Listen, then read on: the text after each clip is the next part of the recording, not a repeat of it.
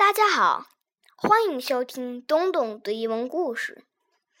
今天我要读的是苏斯博士的故事《The Zacks》。一只往南走的 Zacks 和一只往北走的 Zacks 在路上相遇，他们谁也不肯给对方让路，就这样一直僵持着。几年过去了，草原上开通了高速公路，公路就从固执的 Zax 头顶上越过，而他们仍然站在那里，寸步不让。The One day, making tracks in the prairie of Prax, came a north-going Zax and a south-going Zax. And it happened that both of them came to a place where they bumped. There they stood, foot to foot, face to face. Look here now, the north going Zax said. I say, you are blocking my path, you are right in my way. I'm a north going Zax, and I always go north. Get out of my way now and let me go forth. Who's in whose way? snapped the south going Zax.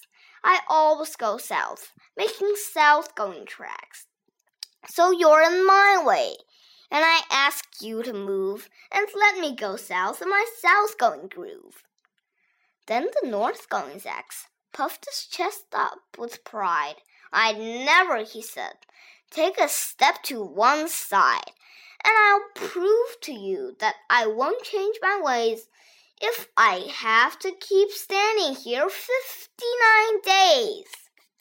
And I'll prove to you, yelled the South Going Zax, that I can stand here in the prairie of Prax for fifty nine years, for I live by a rule that I learned as a boy back in South Going School.